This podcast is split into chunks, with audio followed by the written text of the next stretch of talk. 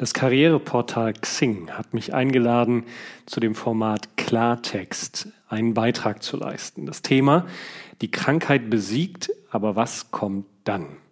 Bei Krankheiten gerät der berufliche Alltag aus den Fugen. Der Wiedereinstieg ist nicht einfach. Nur wenige Betroffene finden zurück in den Job. Doch es gibt Lösungsansätze und positive Beispiele. Mein Beitrag lautet, der Krebs zeigte mir, was ich wirklich machen will.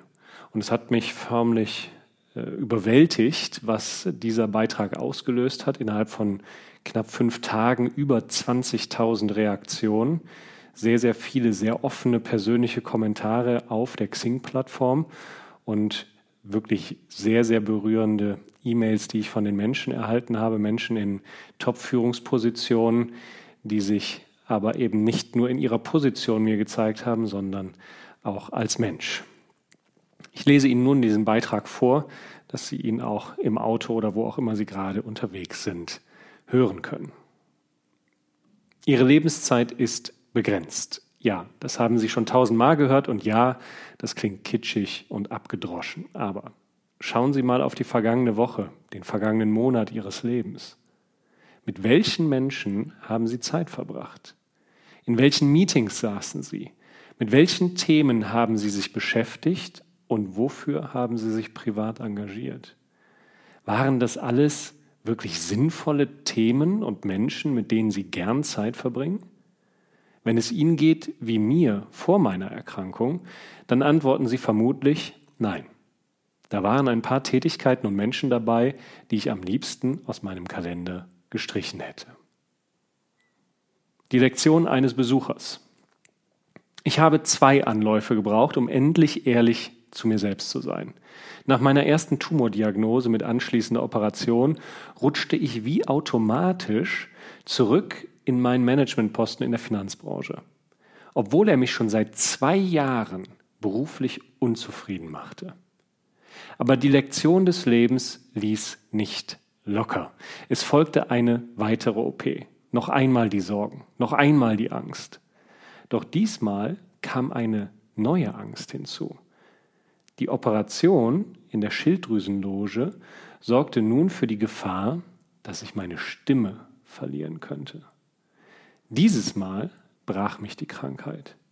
Zum Glück, muss ich heute sagen, denn während ich darüber nachdachte, wie es wäre, meine Stimme zu verlieren, begann ich endlich auf meine innere Stimme zu hören.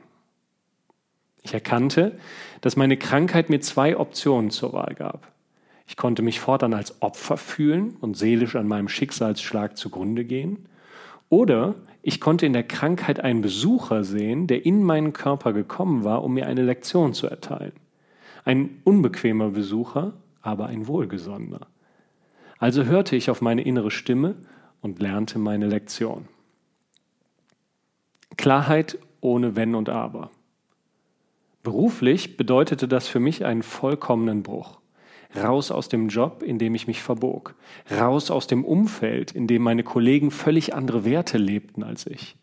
Selbstverständlich meldeten sich da Bedenken. Wie verdiene ich morgen mein Geld? Wo verbringe ich nun meine Zeit?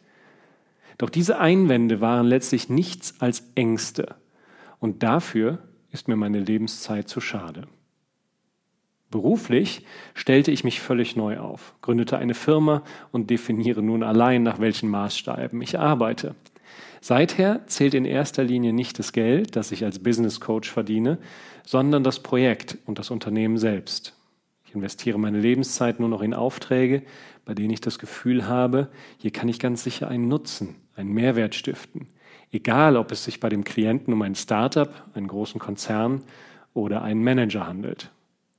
Das tue ich dann auch ohne Wenn und Aber, spreche heikle Botschaften aus und sage Unternehmern sehr direkt, wenn in ihrem Betrieb etwas schiefläuft.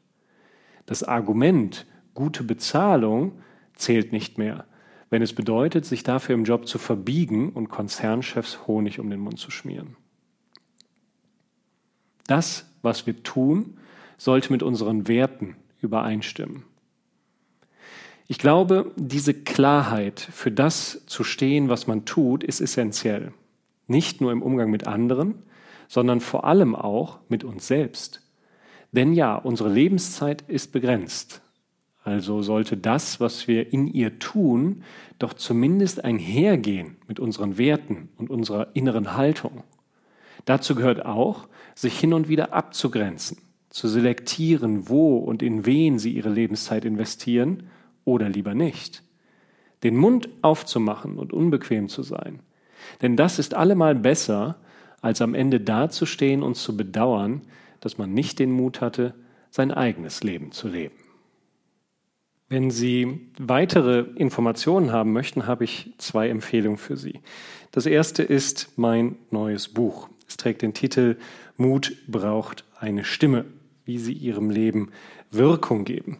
Darum geht es um ein selbstbestimmtes Leben und die einzige Quelle dafür ist nun mal unsere innere Stimme. Nur das reicht nicht, auf sie zu hören, sondern wir müssen auch den Mut haben, den Mund aufzumachen, Haltung zu zeigen und dafür einzustehen. In dem Buch kommt auch jemand vor, den ich persönlich sehr schätze, nämlich Rüdiger Neberg, der damals Survival Training nach Europa gebracht hat und heute gegen die Beschneidung der Frau im Islam kämpft. Und der hat mir einen Brief geschrieben, äh, wo er drin schreibt, äh, dass er sich sehr über dieses Buch gefreut hat. Und das hat den Grund, dass er sehr viele der angeratenen Verhaltensweisen als meine eigenen Lebensmaximen wiedererkannte und überfliegen konnte. Sie waren für mich wie meine eigene Vita, diesmal aus Psychologensicht. Ich hatte ja nicht das Glück, Ihr Buch schon als Heranwachsender lesen zu dürfen, denn dann hätte ich mir den Umweg über die Rückschläge ersparen können. Also schauen Sie doch mal rein. Ich würde mich freuen, Sie als Leser begrüßen zu dürfen. Äh, und schreiben Sie mir auch gerne, wenn Sie durch sind. Ich verspreche Ihnen, ich lese alles und antworte auch. Und den zweiten Tipp, den ich für Sie habe, ist meine Homepage www.peterholzer.com. Schauen Sie doch mal rein, dort gibt es einige Videos und Texte.